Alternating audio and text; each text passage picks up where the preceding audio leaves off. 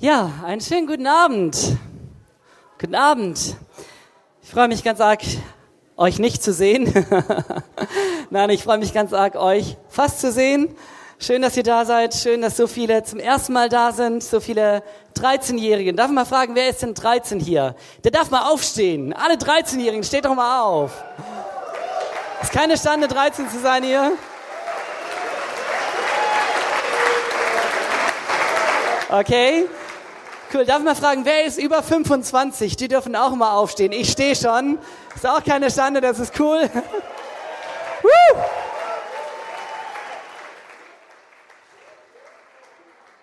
Natürlich übernatürlich. Natürlich übernatürlich. Ich weiß nicht, was du dir gedacht hast, als du diesen Flyer bekommen hast. Natürlich übernatürlich. Ich dachte mir, wir kommen gerade von Weihnachten. Wer von euch hat Weihnachten gefeiert? Und an keinem Fest ist das Natürliche so nah am Übernatürlichen wie an Weihnachten. Wir haben es von Benny gerade schon gehört. Und ich dachte mir, in diesen Tagen geht es um Gott. Und weil es um Gott geht, geht es um das Natürliche. Alles, was wir als Natur bezeichnen, die Sterne, die Bäume, die Pflanzen, hat wer geschaffen? Hat Gott geschaffen. Gott ist sehr, sehr natürlich. Wisst ihr, als Gott den Menschen schuf, da kam er runter und er nahm Lehm und er formte den Menschen, so sagt uns die Bibel, aus Erde schuf er den Menschen und er machte seine Hände dreckig, er skulptierte oder was auch immer, er arbeitete eben an die, mit diesem Dreck an diesem Menschen. So natürlich ist er. Und dieser selbe Gott wird Mensch und da ist ein Blinder, der nicht sehen kann, der seit seiner Geburt nicht sehen kann und genau dasselbe tut er. Er bückt sich, geht in den Staub, er spuckt auf den Staub, nimmt diese Matschepampe und klebt sie oder drückt sie in die Augenhöhlen und sagt diesem Blinden, geh und wasch dich in diesem Teich Siloa. So natürlich ist dieser Gott. Und das Wunder geschieht, da heißt es, und Gott blies seinem Odem, ein Theologe sagte mal, Esitose, Gott gab dem Menschen den Kuss des Lebens und aus diesem Matsch aus diesem Brei, aus diesem Lehm wurdest du, wurde ich, wurde Adam, wurde der Mensch. Und wir merken, dieser natürliche Gott ist gleichzeitig so unglaublich übernatürlich. Das kann man sich gar nicht vorstellen, wie groß dieser Gott ist. Und dieser Gott kommt und er kommt auf diese Erde als ein Baby. Der Simon hat es bei uns gepredigt, ist einer unserer Jugendpastoren und sagte, Gott wird ein Baby. Wer hat Angst vor einem Baby? Babys sind süß. Babys, mit Babys muss man lachen und sie lachen einen an und das ist so cool. Gott wird ein Baby, um zu zeigen, ich möchte in dein Leben hineinkommen.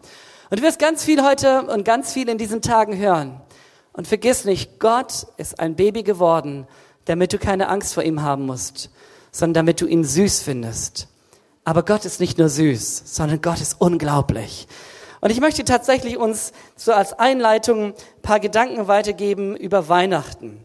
Denn ich denke, gerade dieses Thema bietet sich an und ich möchte vorher noch beten. Jesus, ich danke dir von ganzem Herzen für diesen Abend und ich möchte dich einfach bitten, dass du zu uns redest, dass wir erkennen, wer du bist. Aber Jesus, ich weiß, hier sind ganz viele Menschen, die haben schon so viel gehört, die wissen, wer du bist. wir brauchen mehr. Wir müssen wirklich eine Begegnung mit dir haben.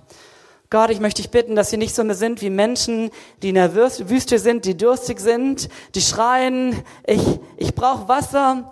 Und dann steht jemand da und bietet ihnen Wasser an und sie sagen, nein, dieses Wasser schmeckt mir nicht. Und dennoch bleiben wir durstig, so wie wir, wie wir sind. Jesus, ich möchte dich bitten, dass jeder Einzelne hier in diesen Tagen von dir trinkt, von dieser Quelle des lebendigen Wassers.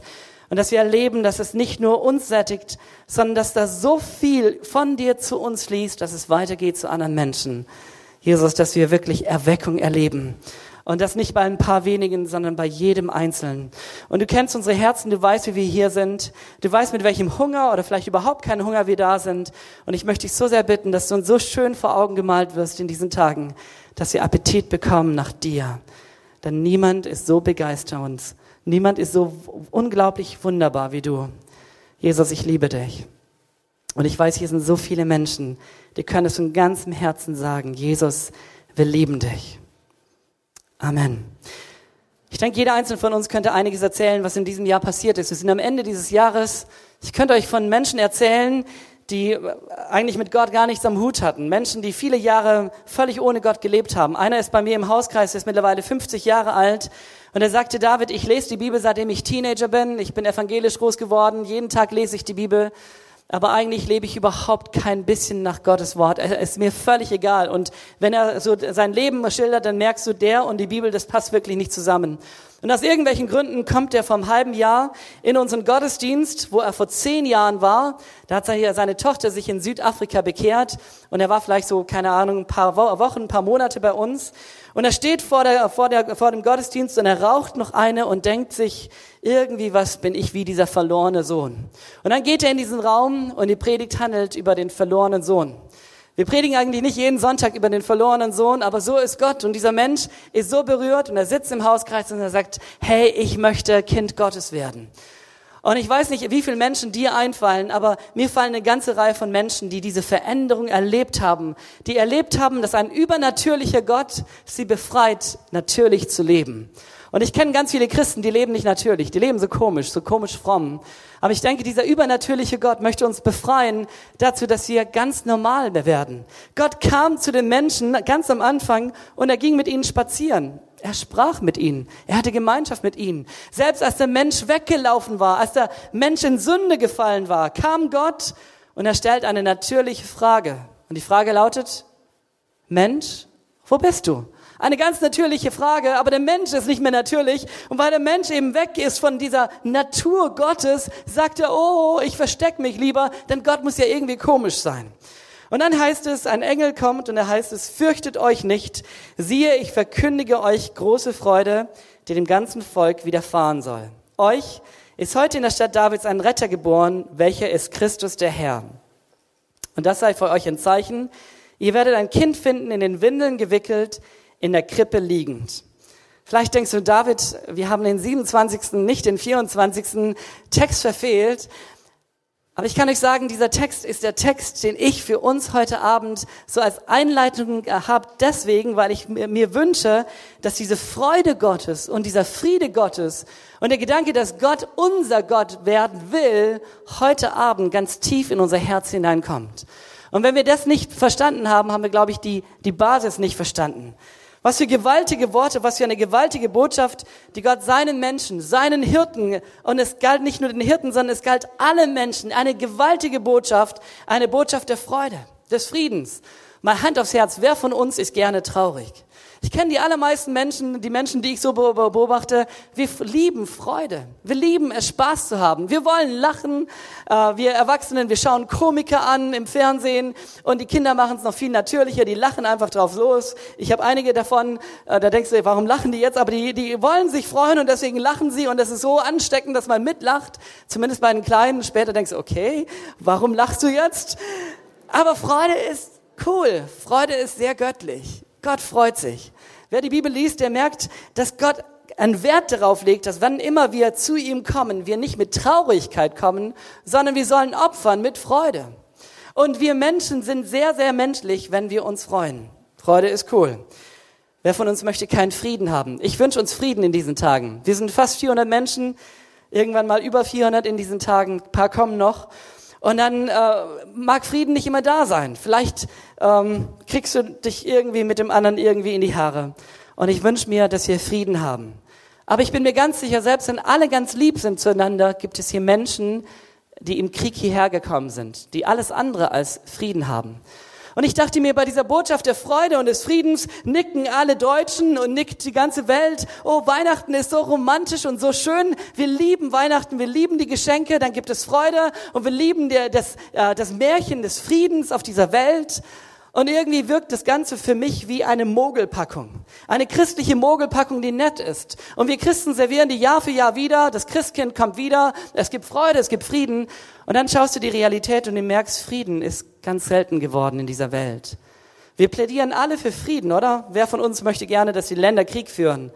Aber was abgeht in unserem äh, kapitalistischen System, ist alles andere als Frieden. Da werden tolle Firmen einfach mal kurz verscherbelt abgewickelt und so weiter. Die Arbeiter sollen sehen, wo sie bleiben. Da werden Firmen, die Jahr für Jahr gut Profit äh, äh, scheffeln, irgendwie, keine Ahnung, zerteilt, nur damit sie noch mehr äh, Geld äh, irgendwie bringen und du denkst dir, okay, und wo bleibt Frieden? Und wir protestieren für Frieden und wir haben Krach mit unseren Eltern. Und jetzt rede ich zu uns, denn ich glaube, die allerwenigsten von uns sind so die reichen Firmenbosse, die da großartig was zu sagen haben. Aber wir möchten gerne Frieden und wir schaffen es nicht, mit unseren eigenen Eltern, mit unserer Mama oder mit unserem Vater klarzukommen. Warum auch immer. Vielleicht fühlst du dich irgendwie vernachlässigt. Vielleicht sagst du, weißt du, was sie, meine Eltern mir ange, angetan haben, als ich klein war und ich weiß nicht, was wir alles so, so für Vorstellungen haben. Vielleicht, weil sie einfach altmodisch sind. Vielleicht, weil sie komisch rumlaufen, weil sie out sind und du bist ja in. Vielleicht, weil sie eine Weltanschauung vertreten, die du nicht so wirklich sonderlich toll findest.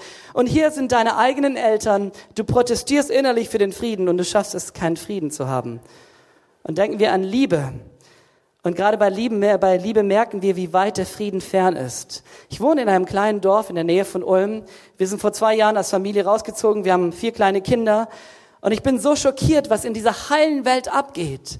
Wie viel Unfrieden da sind. Da ist ein kleiner Junge.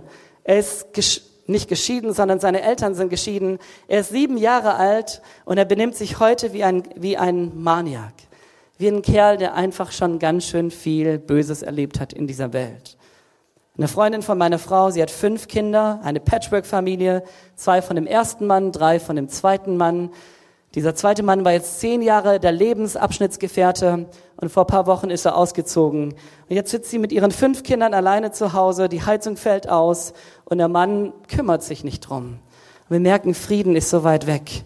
Eine Frau sagte mir, als mein Mann mich verließ, dann seitdem kann ich eigentlich den Menschen nicht mehr vertrauen. Das ist vor 20 Jahren geschehen. Mein Sohn war damals Teenager, der ist nicht mehr beziehungsfähig. Er geht von einer Beziehung zur anderen, aber eigentlich ist er so zerstört, weil das Märchen von Frieden leider nicht Realität ist. Gott ist Mensch geworden. Freut euch, Friede. Und wir merken, die Freude ist nicht da und der Frieden ist nicht da. Und wir merken, irgendwie scheint das Ganze eine Mogelpackung zu sein, die von den Christen serviert wird. Und an Weihnachten, Heiligabend gehen wir hin und haben romantische Gefühle. Auch bei uns war es ein schöner Gottesdienst. Aber liebe Leute, wir werden keinen Frieden bekommen, und wir werden keine echte Freude bekommen, wenn wir die Botschaft des Engels nicht wirklich verstehen oder wenn wir vor allem nicht hören, was dieser Engel sagt. Der Engel sagt nämlich, euch ist heute in der Stadt Davids der Retter geboren, welcher ist Christus, der Herr. Wir brauchen mehr als nur ein, eine Illusion von Frieden und Freuden, sondern wir brauchen unbedingt einen Retter. Weihnachten ist kein Märchen, sondern Weihnachten ist der Paukenschlag Gottes zur Rettung der Menschheit zur Rettung von dir und von mir. Und wir kommen von Weihnachten und ich wünsche mir so sehr, dass wenn du noch nicht gerettet bist, du wenigstens heute oder in diesen Tagen das erlebst, dass der Retter wirklich Mensch geworden ist, dass er geboren ist und nicht um irgendwelche Menschen zu retten, sondern um dich zu retten. Der Retter ist geboren für alle. Wir sprechen von Rettung und zwar die Welt spricht von Rettung, wenn wir ohne das Eingreifen von außen am Ende gewesen wären. Vielleicht erinnert ihr euch an dieses Bergunglück in diesem Jahr Viele Menschen, viele, viele hunderte Meter tief verschüttet, begraben. Sie kommen da nicht raus. Irgendwie funktioniert das nicht und man braucht Rettung. Aber es gibt keine Rettung. Und Tage vergehen und Wochen vergehen und es gibt keine Rettung. Und ganz am Ende werden sie doch gerettet. Das ist Rettung. Wenn du eigentlich verloren bist, aber es gibt eine Rettung, die von außen kommt. Oder Menschen, die eingeschneit sind in den, in den höchsten Bergen, weil sie irgendwie meinen, sie müssen ganz besonders mutig sein, klettern sie da vier, 4000 Meter hoch und dann kommt ein Schneesturm und dann sind sie eingeschneit und eigentlich wissen sie, ich bin dem Tode geweiht. Und sie wären dem Tode geweiht. Sie würden dort erfrieren, wenn es keine Rettung gab. Aber Gott sei Dank gibt es immer wieder irgendwelche anderen verrückten Menschen, die bereit sind, ihr Leben zu riskieren, um diese Menschen zu retten. Gott sei Dank, Rettung ist möglich. Und genau das möchte Gott in deinem Leben tun.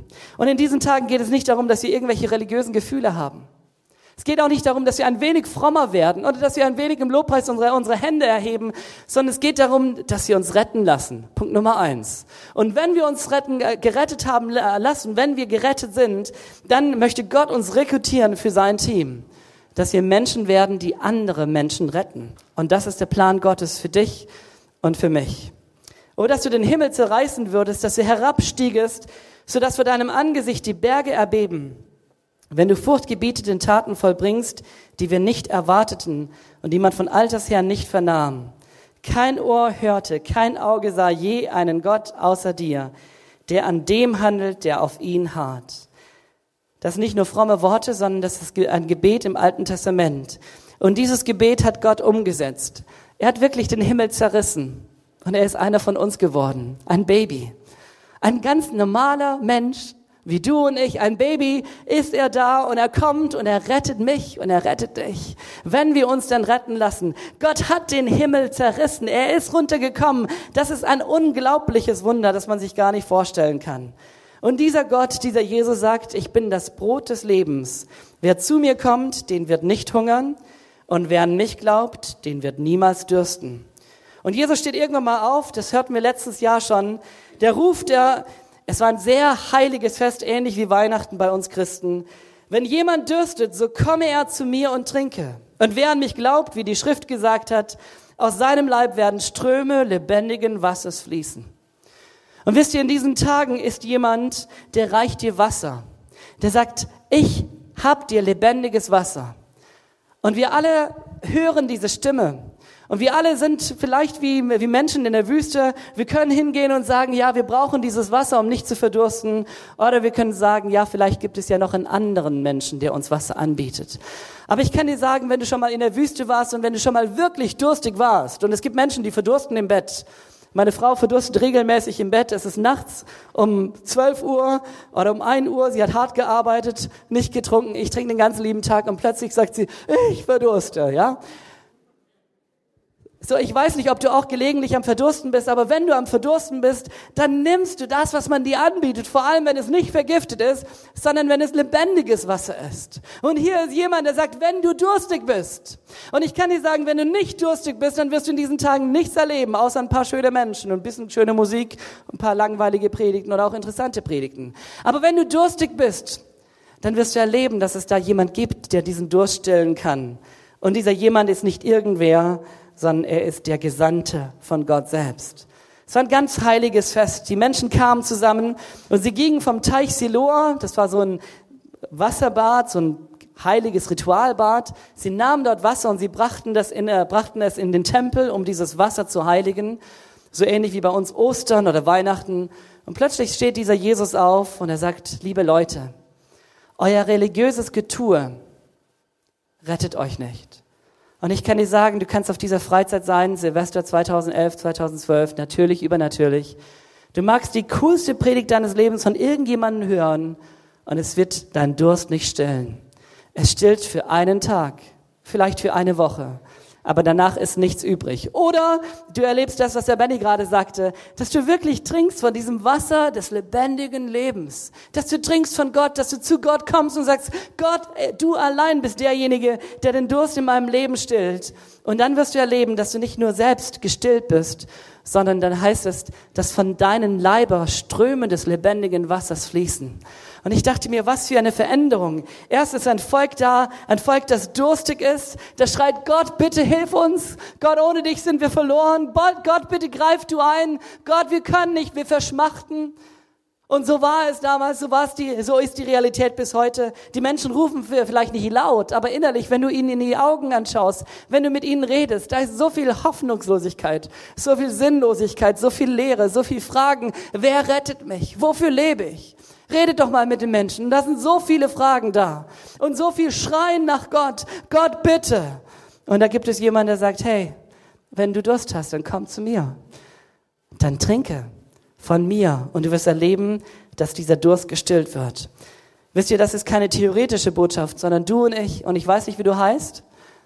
Aber ich, ich heiße David und ich möchte in diesen Tagen trinken von Gott, trinken von Jesus. Und ich möchte erleben, dass er den Durst meines Lebens stillt. Und ich möchte erleben, dass es weitergeht, dass von mir Ströme des lebendigen Wassers fließen zu anderen Menschen. Ist das genial? Wenn ich darüber nachdenke, dann denke ich, Gott, wow, ich finde es so genial, dass du mich gebrauchst, dass andere Menschen gerettet werden. Und ich kann dir sagen, nicht mich, sondern dich. Jeder, der von diesem Jesus trinkt, der wird das erleben, dass der Heilige Geist auf ihn kommt. Und da heißt es in der Sprache vom Heiligen Geist, und dass von ihm Ströme des lebendigen Wassers fließen zu anderen Menschen. Natürlich, übernatürlich, Gott heilt heute.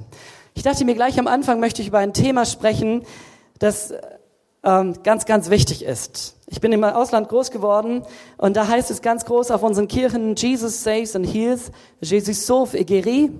Und ich glaube, es ist ganz, ganz wichtig, dass wir beides betonen. Und ich möchte dir sagen, lass dich retten heute Abend. Amen. Mehr kann ich dazu nicht sagen. Aber ich kann dir sagen, Jesus möchte nicht, nicht nur dich retten für den Himmel, sondern Gott möchte in unserem Leben wirken und handeln und uns sich offenbaren und er möchte dich und mich heilen. Immer wieder. Davon bin ich absolut überzeugt. Und jetzt kann ich euch Wunder erzählen, die mein Vater erlebt hat. Und ich werde euch Wunder erzählen, die ein Matthias Brandner oder ein Peter Schmidt erlebt haben. Und ich kann euch Wunder erzählen, die wir in unserem kleinen Hauskreis erleben. Und Wunder, die wir vielleicht heute erleben können. Warum? Weil Jesus derselbe ist. Die Bibel sagt, Jesus Christus derselbe, gestern, heute und in alle Ewigkeit. Und als ich darüber nachgedacht habe, dachte ich mir, ich möchte euch keine Theorie predigen, sondern ich wünsche mir, genau das weiterzugeben, was Jesus euch sagen würde. Und ich glaube, jeder Prediger will immer genau das weitergeben, steht vor Gott und sagt, Gott, was soll ich sagen? Und ich möchte uns ein paar Gedanken weitergeben, die wir aus dem Alten Testament lesen, die so ein bisschen so ein Grundgedanke für dieses Thema sind. Da heißt es im Psalm 103, Lobe den Herrn meine Seele und vergiss nicht, was er dir Gutes getan hat, der dir all deine Sünden vergibt und heilet alle deine Gebrechen, der dein Leben vom Verderben erlöst, der dich krönt mit Gnade und Barmherzigkeit. So, das allein wäre ein Thema für sich, aber ich möchte einfach ganz kurz zeigen, was dieser Psalmist hier sagt. Der Psalmist sagt, ich bin verbunden mit Gott. Ich rede mit Gott. Ich lobe ihn. Ich weiß nicht, worauf du schaust. Vielleicht schaust du auf deine Fehler. Vielleicht schaust du auf die Fehler der Prediger, die, die Fehler deiner Eltern, die Fehler auf, ich weiß nicht von was. Aber der Psalmist sagt, ich lobe Gott, ich schaue auf Gott und das ist schon mal sehr wichtig. Und diese Tage werden wunderbare Tage werden, wenn wir gemeinsam auf Gott schauen. Amen. Das ist ganz, ganz wichtig. Lobe den Herrn meine Seele und vergiss nicht, was er dir Gutes getan hat. Darf mal fragen, bei wem hat Gott irgendwas Gutes getan in seinem Leben? Manche mussten überlegen, hey, du atmest und du denkst und du fühlst, du bist ein Mensch, du bist Mann oder, oder Frau. Das ist Hammer, ja? Und das ist ein Gedanke, den, du bist ein Gedanke Gottes und das ist cool. Gott hat so viel getan und, und, und, und, und, und. Lobe den, der dir Gutes getan hat, der dir all deine Sünden vergibt. Ich glaube, die allermeisten von uns glauben, dass Gott unsere Sünden vergibt. Und das ist eigentlich ziemlich komisch. Denn mit Sünden bezeichnet die Bibel Dinge, die wir absichtlich und oder unabsichtlich gegen Gott tun. Und wie viele von uns reden schlecht über Gott? Wie viele vertrauen Gott nicht? Wie viele lachen über Gott? Wie viele ignorieren ihn? Gott lädt dich immer wieder ein und sagt, hey, komm zu mir. Und du sagst, ich habe gerade Besseres zu tun. Und wie viele Menschen spotten über Gott. Und dann sagt dieser Psalmist, dieser Gott vergibt mir all meine Sünden. Und ich dachte, ich glaube es und ich glaube, dass ihr auch glaubt, dass Gott euch vergibt. Warum? Weil wir das alle glauben. Das ist ganz komisch. Wir glauben es nicht, weil die Bibel sagt, die Bibel sagt es. Aber wir glauben es, weil wir alle es glauben. Aber beim nächsten Punkt, der da heißt, der da heilt all deine Gebrechen, sagen wir auf einmal, ja, ich weiß nicht so recht. Warum? Du redest mit deinem Nachbarn und dein Nachbar sagt dir, oder du redest mit dir selbst und du sagst, naja, ich weiß nicht, ob das ganz so stimmt. Ich dachte mir, warum glauben wir das eine und das andere glauben wir nicht? Und jetzt habe ich ein bisschen Theologie studiert und ich hätte selbst da viele Antworten, warum. Aber ich möchte euch keine Theologie bringen, sondern ich möchte dich einladen, die Worte des Psalmisten einfach mal zu hören. Und dieser Psalmist redet mit sich selber und er sagt, meine Seele, lobe Gott. Denn weißt du, was Gott getan hat für dich? Er hat dir vergeben und er hat dich geheilt. Und die Art und Weise, wie es geschrieben ist, ist nicht wie ein, wie ein Zeugnis von irgendjemandem, der sagt, Gott hat mich geheilt, sondern es ist wie ein Glaubensbekenntnis geschrieben für dich, der du liest. Also ich lese Psalm 103, ich habe diesen Psalm nicht geschrieben, du auch nicht, und ich lese es, und da heißt es, lobe den Herrn meine Seele und vergiss nicht, der dir all deine Sünden vergibt und heilet all deine Gebrechen. Und ich denke mir, stimmt das? Und ich glaube, es stimmt. Ich glaube, dass das Wort Gottes absolut recht hat. Und jetzt kann ich sagen, ja, im Himmel wird es irgendwann mal der Fall werden. Aber wisst ihr, Gebrechen sind, sind auch ein Bekenntnis. Dieser Psalmist hat, hat nicht gesagt, wir leben hier in dieser Welt und alles ist gut und wir sind schon fast im Himmel, sondern der Psalmist sagt, hey, es gibt Schwierigkeiten in meinem Leben. Es gibt Sorgen in meinem Leben. Es gibt Schwäche. Es gibt Gebrechen. Genauso wie es Sünde gibt. Unser Dasein ist noch nicht perfekt. Aber es gibt auch Gott in meinem Leben und dieser Gott handelt und dieser Gott wirkt für mich. Halleluja. Und dann geht er weiter und er sagt, der dein Leben vom Verderben erlöst, der dich krönt mit Gnade und Barmherzigkeit. Die Ulmer können das nicht mehr hören, das ist so ein Lieblingsgedanke von mir in den letzten Wochen. Ich möchte dich fragen, womit schmückst du dich? Womit krönst du dich? Der Psalmist sagt, Gott krönt mich mit Gnade und Barmherzigkeit. Vielleicht bist du hier reingekommen und du taxierst die anderen, taxierst dich selbst und denkst, oh, ich bin schön oh, ich bin klug. Spätestens nach fünf Tagen denkst du vielleicht, oh, ich bin klüger als, als mein Nachbar. Ja, oder oh, ich bin, ich weiß nicht was. Und wir werten uns so innerlich und wir geben uns irgendwie eine Note und wir finden uns irgendwie ganz besonders cool. Und wir vergessen ganz, dass alles, was wir sind und haben, eigentlich nicht von uns selbst kommt, sondern von Gott. Die Kinder singen das. Ich liebe es, ja. Alles, was ich hab, und wir vergessen es. Oh Mann, bin ich klug. Ach, ich vergaß, ich habe mich nicht selber geschaffen. Oh Mann, bin ich lustig. Ach, ich vergaß, ich habe mich nicht selber geschaffen und so weiter und so fort. Aber dieser Psalmist sagt nicht, lobe den Herrn für all das, was du bist, sondern der dich krönt mit Gnade. Gnade ist ein Geschenk Gottes, es ist eine unverdiente Zuwendung. Und ich möchte dieses Beispiel uns ein wenig verdeutlichen. Mein Vater ist so jemand, der wurde von Gott gekrönt mit Gnade. Der hat als Neunjähriger erlebt oder als Achtjähriger erlebt, dass Gott seine Sünden vergeben hat. Sein Vater war Atheist, der glaubte nicht daran. Und irgendwann hörte er von diesem Jesus und er las in der Bibel und er hat es angenommen, Gott vergibt mir meine Sünde. Und überall lief er rum mit dieser Krone, Gott hat mir meine Sünden vergeben. Der hat die Krone nicht angenommen und hat sie irgendwo auf, äh, auf ein Regal gestellt und gesagt, ja, ich weiß, meine Sünden sind vergeben, ich behalte es für mich, niemand muss es mitbekommen, meine Kla Nachbarn nicht, meine Klassenkameraden nicht. Nein, sondern dieser kleine Peter hat es überall erzählt. Gott hat mir vergeben, Gott ist cool, Jesus lebt, Halleluja. Warum? Eine Krone zieht man an, die sieht man. Der hat dich krönt mit Gnade und Barmherzigkeit. Jetzt war sein Herz kaputt und ein Jahr später wird für ihn gebetet von irgendeinem Evangelisten, und dieser Evangelist heilt ihn. Nein, Jesus heilt ihn. Und seitdem erzählt er diese Geschichte und ich kann sie nicht mehr hören, weil ich sein Sohn bin. Und diese Geschichte ist 55 Jahre alt her und erzählt sie heute noch, als ob sie heute passiert wäre. Warum? Weil Gott handelt. Es ist eine Zuwendung, ein Geschenk Gottes an ihn. Und es ist so wichtig, dass wir damit Gott die Ehre geben. Mein kleiner Bruder war gerade in, in Frankreich, war beim Samuel Peter Schmidt und ich habe den schon ein paar Mal predigen hören, einen tollen Prediger. Und er hat jedes Mal erzählte die Geschichte von seiner Familie. Zumindest mal, wenn ich ihn gehört habe. Und die Geschichte, dass seine Mutter todkrank war. Dass sie von den Ärzten aufgegeben war. Dass die Ärzte sie nach Hause geschickt haben, gesagt haben, eigentlich gibt es keine Hoffnung mehr für dich. Und es waren gläubige Menschen. Sie war eine junge Frau, hatte zwei kleine Kinder und hört, eigentlich bist du ein Todeskandidat. Und dann kam irgend so ein Zigeunermissionar und er sagte, hey, wir glauben, dass Gott Gott ist, dass er immer noch derselbe ist, dass er heute noch rettet. Was? Er rettet und dass er heute noch heilt, das glauben wir aber nicht. Doch wir glauben das.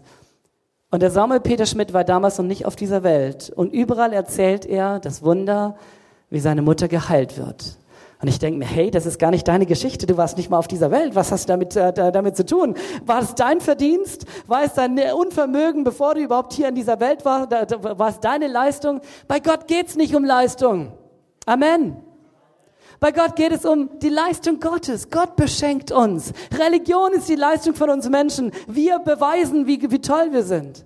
Nein, bei Gott geht es darum, dass sie sagen, Gott, danke, du bist so groß und wunderbar und wir lieben dich. Matthias Brandner ein Evangelist erzählt von seinem Vater. Sein Vater, der so ein Hühne von einem Menschen ist, zwei Meter groß, zwei Meter breit, zwei Meter, naja. Also ein unglaublicher Schrank von einem Mann, so ein Metzger, der sagt, er, kann, er konnte alleine ein Auto mal kurz hochheben, keine Ahnung wie, also aus, der, aus dem Graben heraus so ein richtiger Schrank, der alles selber machen konnte. Und dieser Kerl bekommt innerhalb von einer Woche, wird die Diagnose gestellt, drei Gehirntumore.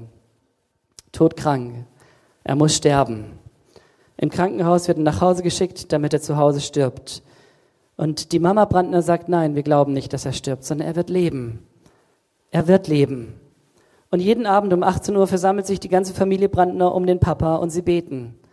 Einmal ganz feierlich, ganz glaubensvoll und nichts geschieht. Am nächsten Tag beten sie und nichts geschieht. In der nächsten Woche beten sie. Im nächsten Monat, im nächsten Jahr. Und der Matthias sagt, mir wurde es richtig peinlich. Ich habe niemanden mehr nach Hause gebracht. Mein Vater war so ein Schauspiel, so ein, sorry, es sah nicht besonders äh, gut aus. Es roch nicht besonders gut. Und meine Mutter, die hielt einfach irgendwie an diesem frommen Wahn fest, Gott könnte ihn heilen. Drei Jahre später derselbe Ritual, 18 Uhr, man tritt sich hin zum Bett und man betet und nichts geschieht. Und in dieser Nacht begegnet Jesus dem Papa Brandner und sagt, Jesus, hey, glaubst du, dass ich dich heilen kann? Und er sagt, ja, ich glaube das. Und dann sagt Jesus zu ihm, steh auf, du bist geheilt. Und Papa Brandner steht auf und lebt 30 Jahre weiter. Warum? Weil Jesus derselbe ist. Gestern, heute, in alle Ewigkeit. Und weil dieser Brandner das selbst nicht erlebt hat. Er selber hat es erlebt als, als Kind. Er fand es peinlich. Es war nicht sein Glaube. Aber was tut er? Überall erzählt er von diesem Geschenk der Zuwendung Gottes, das Gott getan hat. Ich lese die Bibel und diese Wunder begeistern mich. Und ich lese diese und ich denke mir, boah Gott, wie, wie toll bist du. Vielleicht sagst du, ja, vor 2000 Jahren. Aber was in 2000 Jahren? Ich meine, hallo, wir leben eine Ewigkeit. Und Gott hat es getan. Es waren Menschen wie du und ich. Dieser Blinder, der keine Augen hatte. Dieser Lahme, der nicht gehen konnte. Da kommt ein Mensch völlig verkrüppelt zu meinem Vater. Völlig verkrüppelt. Und mein Vater betet für ihn. Und nichts passiert. Und wenige Wochen später kommt er zurück und der Mann ist völlig gerade. Als ob er nie verkrüppelt war. Warum? Weil mein Vater so ein Glaubensheld ist. Ja, der glaubt. Aber nicht, weil mein Vater so ein Glaubensheld ist, sondern weil Gott Gott ist. Und ich wünsche mir, dass wir Menschen nicht nur irgendwelche Geschichten erzählen, die andere Menschen erleben, sondern dass wir erleben, Jesus ist da und er heilt, weil ich dafür bete. Da kommt eine Frau zu mir und sagt und ruft mich an und sagt, hey, da stimmt irgendwas nicht. Ich habe irgendwie eine Hitze in, in meinem Arm oder in meiner Hand und diese Hitze verbreitet sich über meinen Arm, über meinen ganzen Körper und ich weiß nicht, was da abgeht. Und ich sage, okay, wir beten für dich. Und ich, wir rufen ich rufe den Simon und gemeinsam beten wir für diese Frau. Ich wusste nicht, was es ist, keine Ahnung, was soll es sein? Ich bin kein Arzt, auch kein Hellseher, auch kein Prophet. Ich bin einfach Prediger. Also wir beten und nächste Woche später strahlt sie mich an und sagt, hey, diese komische Hitze ist weg. Da ist ein Mann, der hat eine Lebensmittelallergie im Hauskreis. Und man betet für ihn und sie ist weg. Olivier, auch im Hauskreis, sagt, hey, ich habe Herzrhythmusstörungen seit Jahren. Und ihr habt für mich gebetet. Und seitdem sind diese, diese Herzrhythmusstörungen weg. Ein anderes kleines Mädchen hat hier so einen Abszess am Hals. Und die Eltern in unserer Gemeinde, auch im Hauskreis, die sagen nicht, oh, die muss operiert werden, sondern sie gehen zum Arzt, sie bekommen den Termin einige Monate später, aber sie beten gemäß dem Wort Gottes für sie. Und irgendwann stellen sie fest, sie müssen gar nicht mehr operieren. Es ist weg. Warum? Weil Jesus derselbe ist. Ein anderes Mädchen kann nicht mehr, nicht mehr gescheit schlafen, hat, macht Sorgen, spuckt und dies und das. Und man betet für sie und es geht ihr gut. Warum? Weil wir die Heiler sind? Gar nicht. Sondern weil Jesus heilt. Amen. Und die Frage ist, wann heilt er? Und da möchte ich uns, dich herausfordern. Vielleicht bist du 13 Jahre alt. Und glaub mir, ich bin nicht der Heilungsevangelist. Ich habe nicht den Ruf und das bin ich auch nicht. Deswegen, deswegen predige ich über, über dieses Thema, weil ich die Schnauze voll habe von uns Christen, die sagen, oh, wenn der Reinhard Bonke kommt und für meine Oma beten würde, aber ich kann dir sagen, Reinhard Bonke betet nicht für deine Oma, der kommt auch gar nicht. Sondern Gott wartet auf dich und auf mich. Versteht ihr das? Gott wartet auf Menschen, die sagen, Jesus, du bist derselbe. Du hast damals die Menschen geheilt und du möchtest sie heute heilen. Und das bedeutet auch nicht, dass alle unbedingt geheilt werden müssen. Meine Mutter ist gestorben mit 34 Jahren. Die war nie krank. Plötzlich war sie krank und starb. Mir geht es nicht darum, dass Sie hier ein komisches Bild zeichnen von alle müssen unbedingt gesund werden, sondern mir geht es darum, dass wir ein Bild zeichnen, das Jesus selber zeichnet. Und in der Bibel heißt es, und er heilte sie Kennt ihr den Vers? Er halte sie alle. Nun bin ich so Pseudotheologe, habe irgendwie Theologie studiert, was auch immer, und ich denke mir, er halte sie alle. Der kenne ich viele Leute, die er nicht geheilt hat. Also stimmt das nicht ganz. Und die Frage ist, was möchte ich glauben? Möchte ich meine Realität glauben oder möchte ich glauben, was die Bibel sagt? Kennt ihr die Sarah, die ein Kind bekommt? Sarah, 25 Jahre lang hat sie gebetet und hat kein Kind bekommen. Und die Prophetie steht da, aus dir werden kommen und aus dir wird der Messias kommen und du bist das gesegnete Volk und so weiter und so fort. Und die Sarah ist unfruchtbar. Sie ist die Queen Miss Universum. Wunderschön, begehrenswert. Aber sie hat kein Kind. Für die damalige Zeit eine Katastrophe. Und jetzt erwählt Gott ausgerechnet den Abraham mit seiner unfruchtbaren Sarah. Und ich denke mir, Gott, du bist ganz besonders klug, oder? Äh, hallo, hättest du nicht jemand anderes erwählen können? Hättest du dem Abraham keine andere Frau geben können, die vielleicht fruchtbar wäre? Aber Gott ist Gott und Gott sagt, ich möchte den Abraham erwählen und ich erwähle ihn mit seiner wunderbaren Frau, die Sarah, die unfruchtbar ist. Und Unfruchtbarkeit ist keine Krankheit, aber die Folge ist viel, viel schlimmer. Also ich weiß nicht, wenn du manche Krankheiten hast, dann kannst du relativ gut damit leben.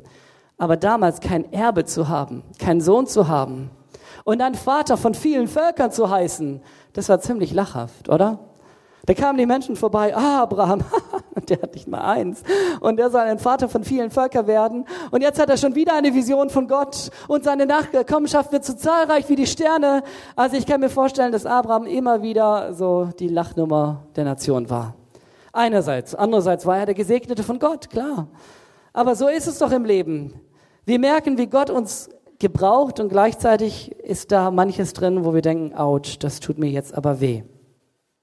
Aber bevor ich das jetzt hier vertiefe, dachte ich mir, gebe ich euch ganz kurz ein realistisches Bild von, unser, von unserem Dasein zum Thema Krankheit. Da heißt es am Anfang, 1. Mose 1, 31, und Gott sah alles, was er gemacht hat, und siehe, es war sehr gut.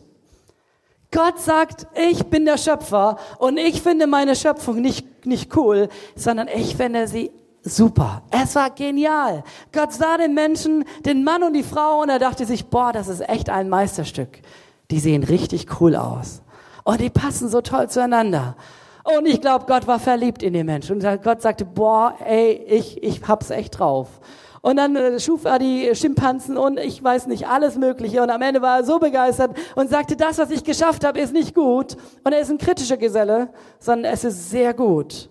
Und am Ende lesen wir in Offenbarung 21, und der Tod wird nicht mehr sein, weder Leid noch Geschrei noch Schmerz wird mehr sein, denn das Erste ist vergangen. Und der auf dem Thron saß, sprach, siehe, ich mache alles neu. So am Anfang war alles sehr gut, am Ende ist der Tod nicht mal mehr da, nicht mal die Möglichkeit äh, zu, zu, äh, zu sündigen. Dieser Baum der Erkenntnis des Guten und Bösen ist nicht mehr da, Satan ist verbannt, am Ende ist noch alles viel, viel besser, der Tod ist nicht da, Gott selbst wird die Sonne sein und zwischendrin ist unsere Realität. Und wie sieht unsere Realität aus? Als der Mensch gefallen ist von Gott, als der Mensch in Sünde gefallen ist, da kam Gott und hat nicht den Menschen verflucht. Wir hätten uns verflucht, wir hätten uns gesteinigt, wir hätten gesagt, ach du blöder Mensch. Aber Gott kommt und er verflucht unsere Umwelt. Da ist auf einmal der Ackerboden, der nicht mehr so fruchtbar ist, der dornig ist, den man hart bearbeiten muss. Und vielleicht sagst du, ja, ich arbeite ja gar nicht am Ackerboden. Aber vielleicht kennst du das, dass du lernst für deine Matheprüfung und dass du Angst hast, nicht zu bestehen. Da ist Sorge im Leben auf einmal. Da ist Schwerstarbeit. Arbeit ist super. Also ich glaube, Arbeit macht all, letztendlich ist es so, so gut zu arbeiten. Und in dem Moment, wo du keine Arbeit mehr hast, dann wirst du merken, was für ein Schatz es ist zu arbeiten. Aber Schwerstarbeit und am Ende mit leeren Händen dazustehen, das ist nicht besonders gut. Das ist die Realität, die wir so erleben. Der Tod ist Realität in dieser Welt. Schmerzen. Schmerzen bei der Geburt sind Realität. Ich kann euch erzählen etwas davon. Nicht, dass ich selbst so viele Kinder geboren hätte, aber ich war viermal dabei. Und ich kann dir sagen, schon die erste Geburt war so, dass ich dachte, ein Kind reicht. Und meine Frau dachte, dachte das nicht nur, sondern sagte das drei Jahre lang. Ein Kind. Also, sorry, ihr, ihr Mädels, tut mir leid. Ich, ich denke mir immer, man soll sich erzählen, aber sorry, und das obwohl, obwohl wir Christen sind. Hattet ihr schon mal Fieber? Hattet ihr schon äh, Schmerzen? Ich weiß nicht, äh, keine Ahnung. Wisst ihr, es gibt so fromme Charismatiker, die sagen, ja, ich bin schon geheilt. Hab 21, 41 Grad Fieber, aber ich bin geheilt. Im Glauben nehme ich es in Anspruch. Aber das ist ein Quatsch. Du hast Fieber, und zwar ordentlich. Und das Schmerzen, das, und zwar ordentlich. Und du hast Schmerzen bei der Geburt, sofern du ein Kind bekommst. Und das wünsche ich euch allen und ihr Mädels. Ich wünsche euch kein, nicht ein Kind, sondern mindestens vier mindestens vier. Denn, denn selbst wenn die Schmerzen da sind, das, was danach kommt, ist umso schöner. Das kann ich euch sagen. Ich möchte mal Werbung machen dafür, ja. So, aber der Tod ist auch Realität in dieser Welt. Und das Überwinden des Todes gehört genau zum Erlösungswerk von Jesus. Und da sagt Jesus, denn wie der Vater die Toten auferweckt und lebendig macht, so macht auch der Sohn lebendig, welche er will. Das ist das große Bild. Und jetzt schauen wir im Alten Testament, und ich habe da vorhin schon vorgegriffen, da sehen wir eine Sarah, sie ist unfruchtbar.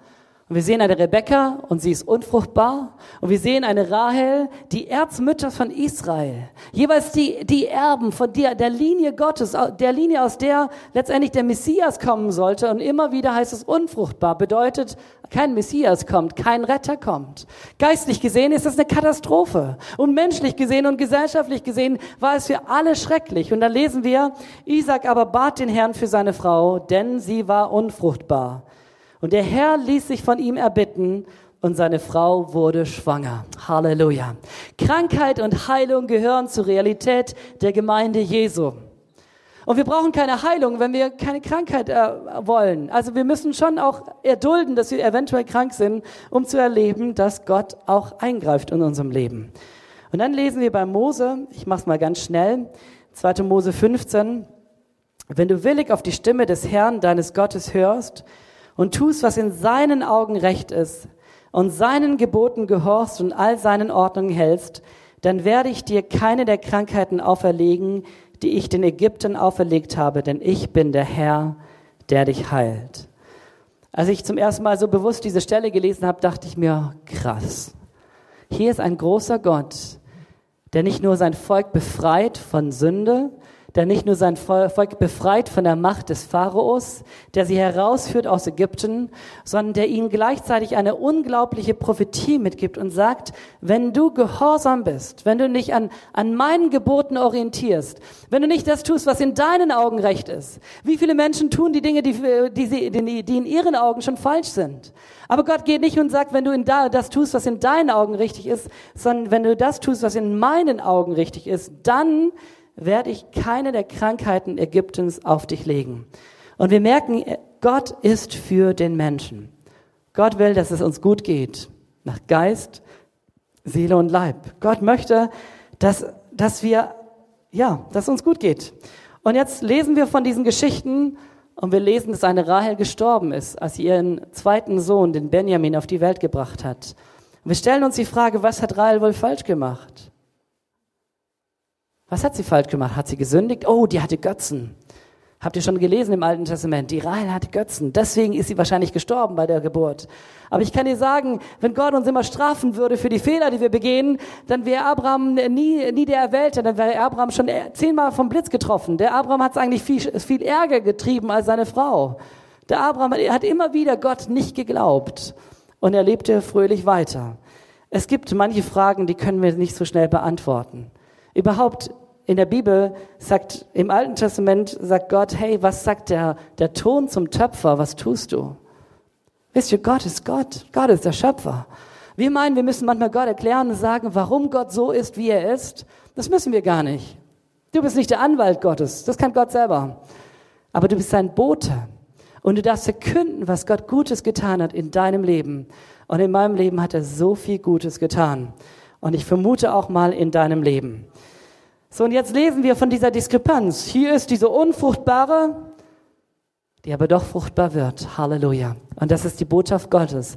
Gott heilt, Gott greift ein und es ist wichtig, dass wir uns öffnen. Dafür und jetzt kommen wir zum Neuen Testament und es berührt mein Herz und um der Zeit willen mache ich das auch kurz, aber ich möchte euch bitten, gut zuzuhören. Da heißt es von Jesus, und er heilte jede Krankheit und jedes Gebrechen. Heilung ist der Auftrag von Jesus. Jesus kam mit einem ganz klaren Auftrag. Er sagte, Geist des Herrn ist auf mir. Er hat mich gesalbt und er hat mich gesandt. Erstens, dem Armen eine gute Botschaft zu verkündigen. Amen. Ich war so ein Armer, ohne Gott. Und ich habe diese gute Botschaft gehört, dass Gott mich liebt. Und diese gute, gute Botschaft hat mein Herz berührt. Jetzt sagst du, hey, du bist doch Sohn eines Pastors, kamst doch als kleines Kind in die, ja, stimmt. Ich kannte all diese Geschichten. Aber irgendwann hörte ich mit meinem Herzen hin und sagte, Gott, ich brauche dich. Bitte vergib du mir. Und seitdem weiß ich, ich bin so ein Arm, Armer im Geist. Und ich kann euch sagen, heute möchte ich arm sein vor Gott. Denn wenn ich reich bin, dann kann mir Gott nichts mehr geben. Dann bin ich satt. Dann bin ich so wie ein satter Schwamm voll und sage Gott, ich brauche dich nicht mehr. Aber wenn ich arm werde vor Gott, dann sagt Gott, hey, jetzt kann ich dich gebrauchen, jetzt kann ich dich füllen. Und ich wünsche mir so sehr, dass wir Menschen sind, die abhängig sind von Gott, dass wir sagen, Gott, gebraucht du mich. Er hat mich gesandt, den Armen gute Botschaft zu verkündigen. Er hat mich gesandt, Gefangenen Freiheit auszurufen, den Blinden, dass sie wieder sehen, Zerschlagene in Freiheit. Eine ganze Predigt für sich. Wir merken, der Auftrag Jesu ist zu heilen. Wunder entsprechen seinem Wesen, seinem Herzen. Jesus heilt nicht nur, weil er heilen soll, sondern er heilt, weil er voller Mitleid war. Jetzt gehst du zu den Kranken und du besuchst sie. Und das ist der Auftrag, den wir als Gemeinde haben. Wir dürfen mitfühlen. Vielleicht sagst du, hey David, mir geht's so gut. Du bist jetzt 13 Jahre. Du bist jetzt 30 Jahre alt. Der Tag kommt, da bist du vielleicht 65 Jahre alt. Und dann hast du Krankheiten und dies und das. Das ist nicht alles mehr so toll. Oder vielleicht kennst du Menschen in deiner Gemeinde. Und ich glaube, wenn wir Christen sind, dann kennen wir alle solche Menschen in unseren Gemeinden, denen es nicht so gut geht. Eine Frau kommt äh, zu uns im Gottesdienst, sie hat seit, glaube ich, 15 Jahren chronische Schmerzen. Jeden Tag Schmerzen. Und ich denke mir, Gott, ouch. Und ich denke selber, out, das möchte ich nicht haben. Es ist so leicht darüber zu reden, dass Gott die Menschen heilt, wenn du nicht selber krank bist. Aber wenn du selbst 15 Jahre lang Jahr für Jahr diese Schmerzen hast, und dann ist die Frage, was tust du mit diesen Schmerzen? Glaubst du an Gott oder glaubst du nicht? Wenn du nicht glaubst, nützt es dir gar nichts. Aber wenn du glaubst, erlebst du vielleicht das, was die Menschen bei Jesus erlebt haben, dass die Kraft Gottes, die Zuwendung Gottes da ist. Halleluja. Die blutflüssige Frau, zwölf Jahre lang krank, zwölf Jahre lang Schmerzen, zwölf Jahre lang eine Außenseiterin. Sie stank, sie war unrein. Sie hatte alles versucht, war arm geworden dabei. Und irgendwann kommt diese Frau zu Jesus und sie sagt sich in ihrem Herzen, wenn ich nur den Saum seines Gewands berühren kann. Warum? Weil diese Frau geglaubt hat. Diese Frau wusste, Jesus ist nicht irgendwer, sondern Jesus ist der hohe Priester der Messias. Und der hohe Priester im Alten Testament, der hat im Saum Früchte eingenäht und Schellen eingenäht. Und das war ein Zeichen von Autorität. Und hier ist dieser Jesus und er läuft nicht wie der hohe Priester rum, sondern wie ein ganz normaler Prediger oder wie ein ganz normaler ähm, Rabbi.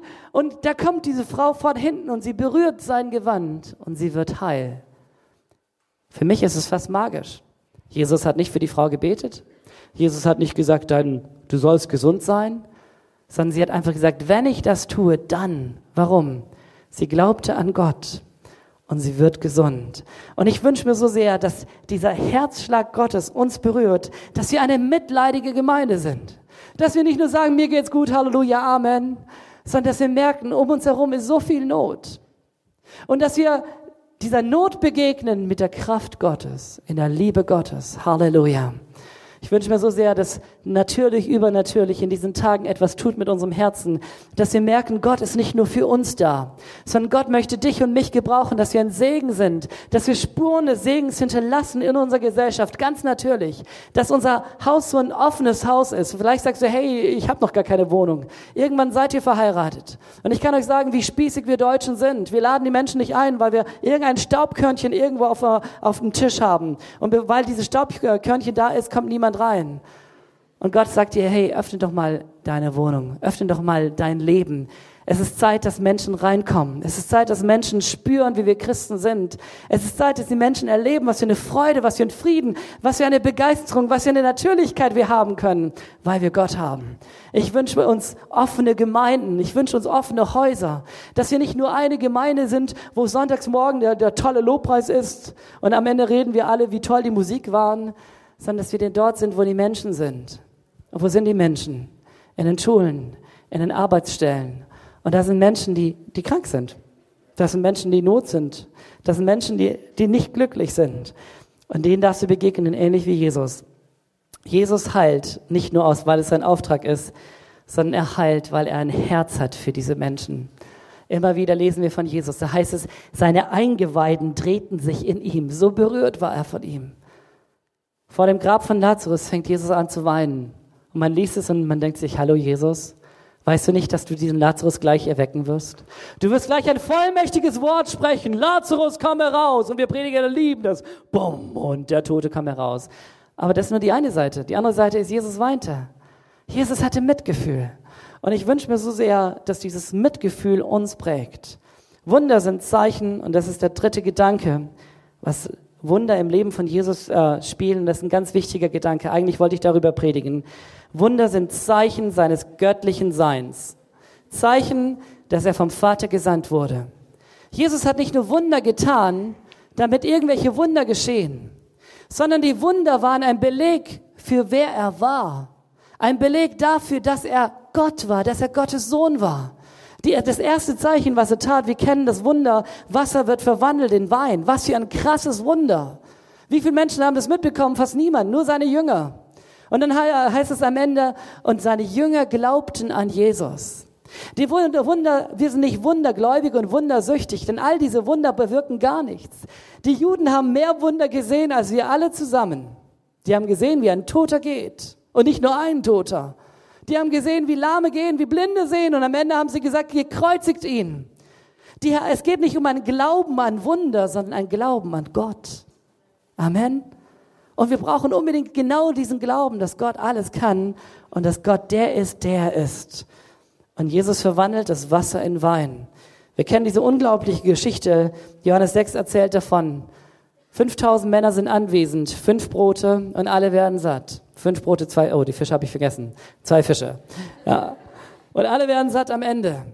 Und am Ende der Geschichte kommen sie wieder und sagen, Jesus, wo warst du? Wir haben dich gesucht. Wann bist du hierher gekommen? Und Jesus sagt, ihr, ihr kommt nicht zu mir, weil ihr ein Zeichen gesehen habt, sondern ihr kommt zu mir, weil ihr satt geworden seid. Weil ihr ein Wunder gesehen habt. Ich kenne so viele Charismatiker, die hecheln nach Wunder. Es muss immer mehr geben. Und Jesus sagt, hey, das nützt euch gar nichts, wenn ihr nicht das Zeichen hinter diesem Wunder erkennt, nämlich wer ich bin. Ich heile, weil ich Gott bin. Und ich wünsche mir so sehr, dass wir nicht irgendwo einen großen Glauben haben, auch heute Abend, sondern dass dieser Glaube etwas bewirkt, dass dieser Glaube geheftet ist, gebunden ist an Jesus. Bei Jesus spielte dieser Glaubensfaktor eine große Rolle.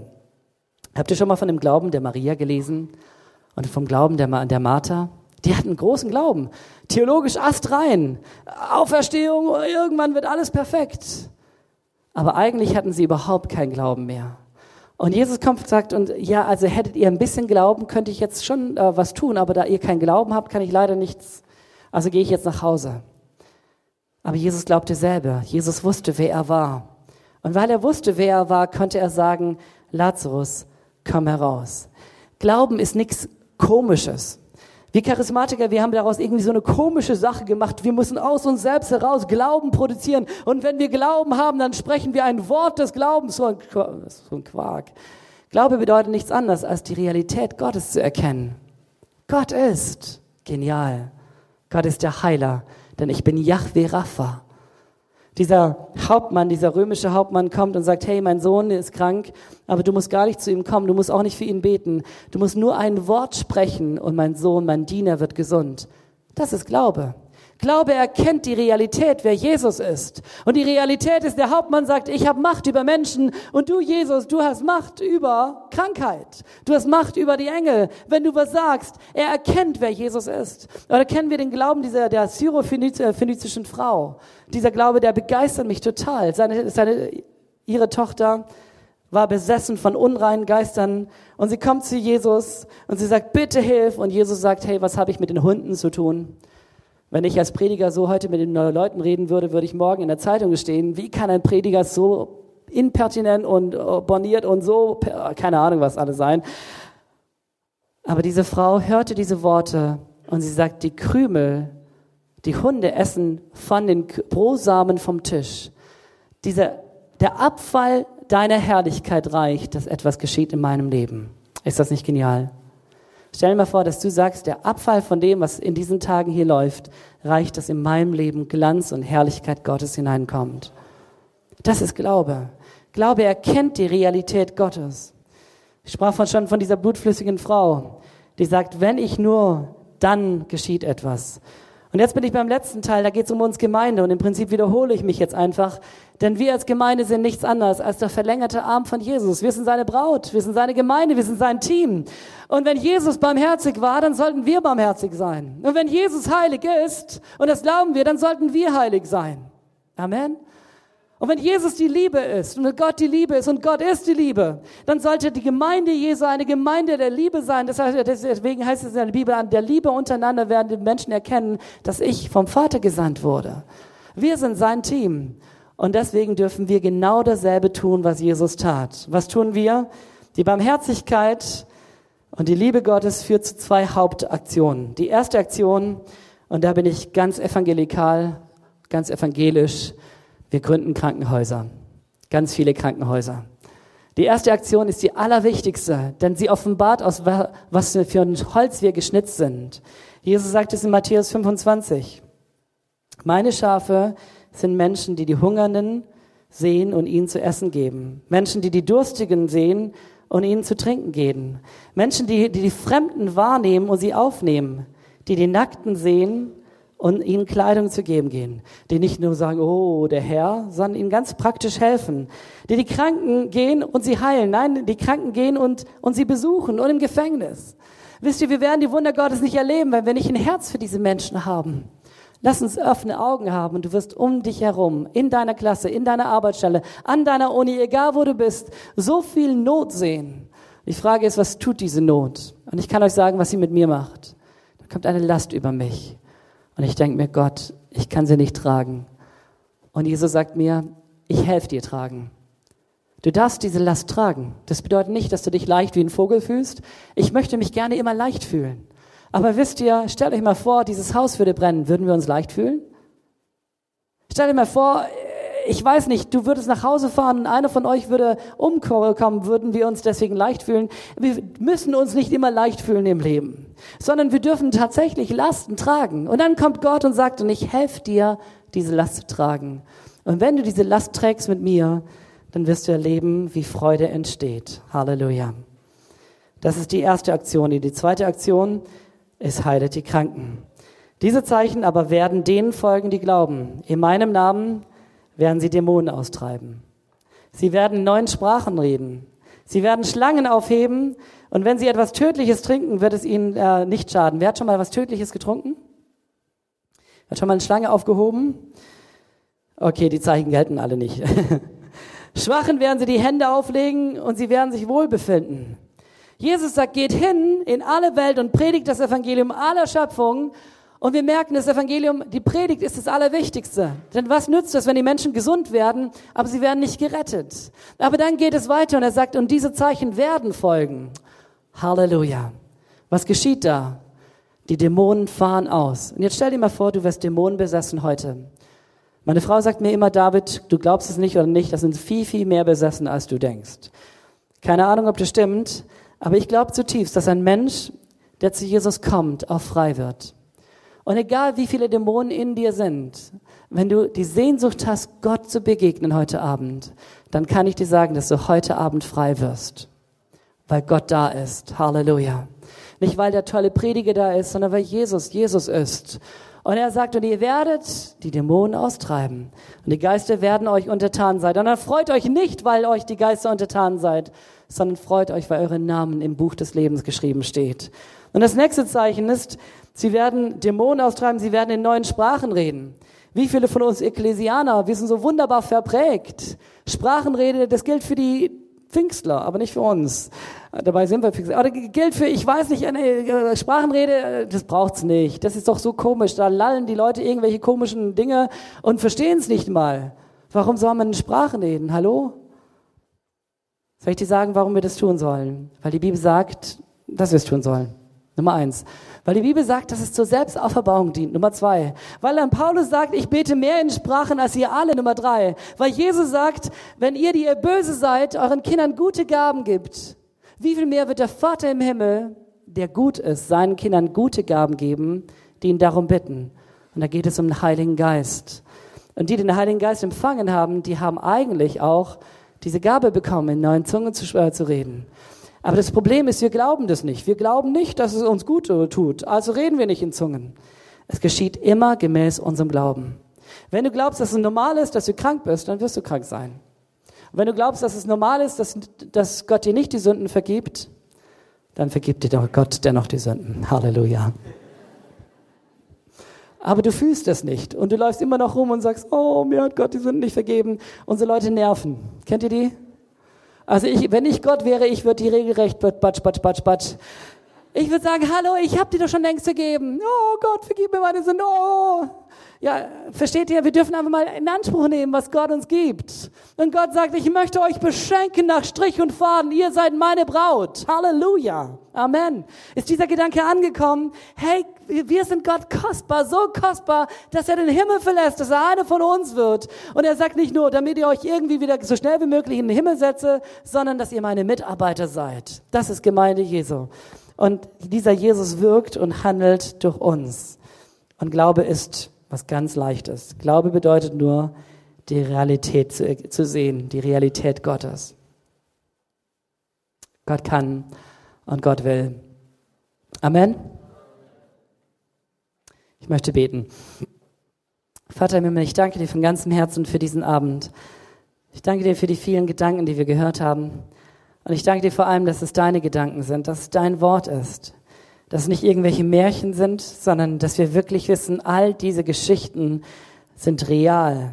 Es sind Menschen, die wir kennen, Menschen, mit denen wir reden können, Menschen, die andere, ein Evangelist Johannes gesehen hat mit seinen eigenen Augen und so erstaunt war über das, was du getan hast, dass er ganze Kapitel gefüllt hat mit diesen Wundern und wir lesen davon und wir staunen darüber.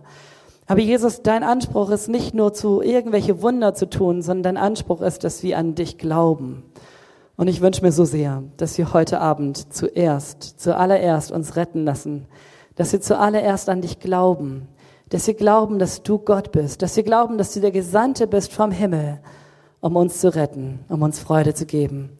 Und dass du gesandt bist, damit wir dein Team werden, deine Braut, und dass wir mit diesem selben Herzen, mit diesem selben Herzschlag für die Menschen in dieser Welt leben dürfen.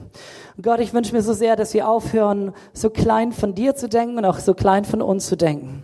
Dass wir aufhören, irgendwie so Duckmäuser zu sein, sondern dass wir Menschen werden, die mutig das tun, was du sagst. Und du sagst, geht hin und heilet die Kranken. Und wir wollen hingehen, wir wollen die Kranken heilen, wir wollen die Dämonen austreiben. Halleluja. Jesus, wir wollen den Blinden das Augenlicht schenken. Wir wollen die Zerschlagenen in Freiheit hinausrufen. Wir wollen die Gebundenen unbedingt freisetzen, weil es dein Herzschlag ist, weil du es willst. Danke dafür, Jesus.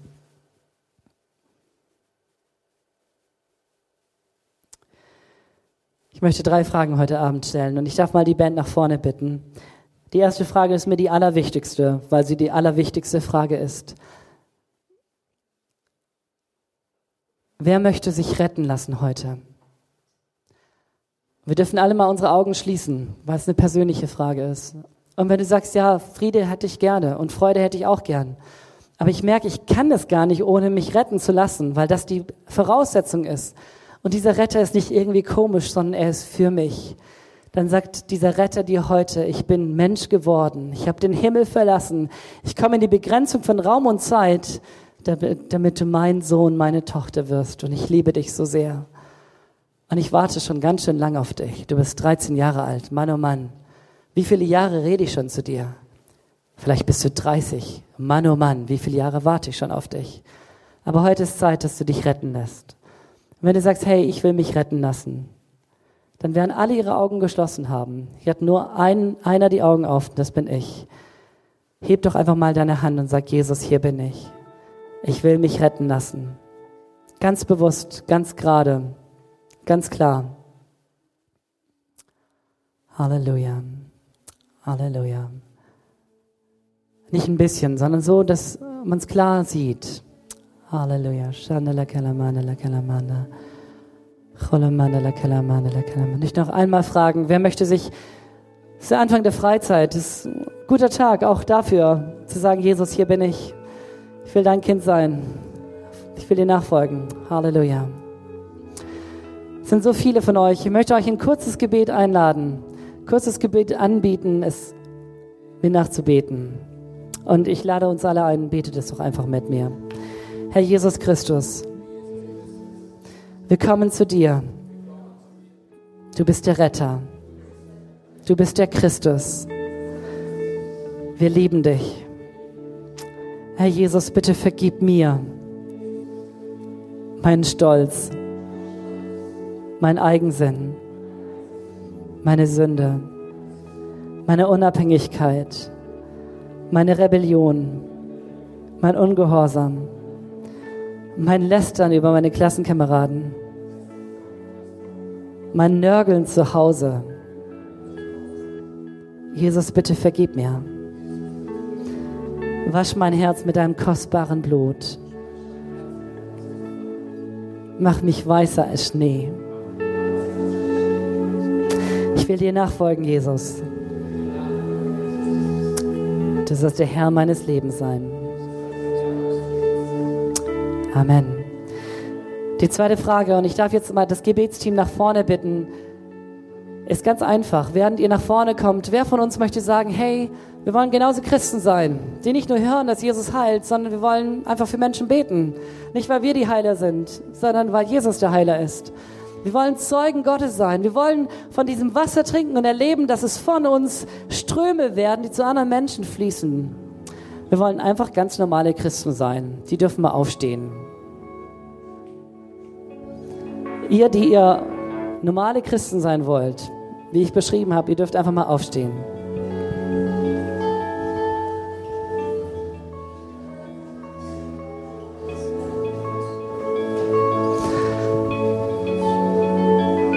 Und die nächste Frage, damit schließe ich, und damit gehen wir auch in den Lobpreis jetzt und auch in die Zeit füreinander zu beten ist. Wer auch immer hier krank ist, darf mal fragen, wer von euch krank ist.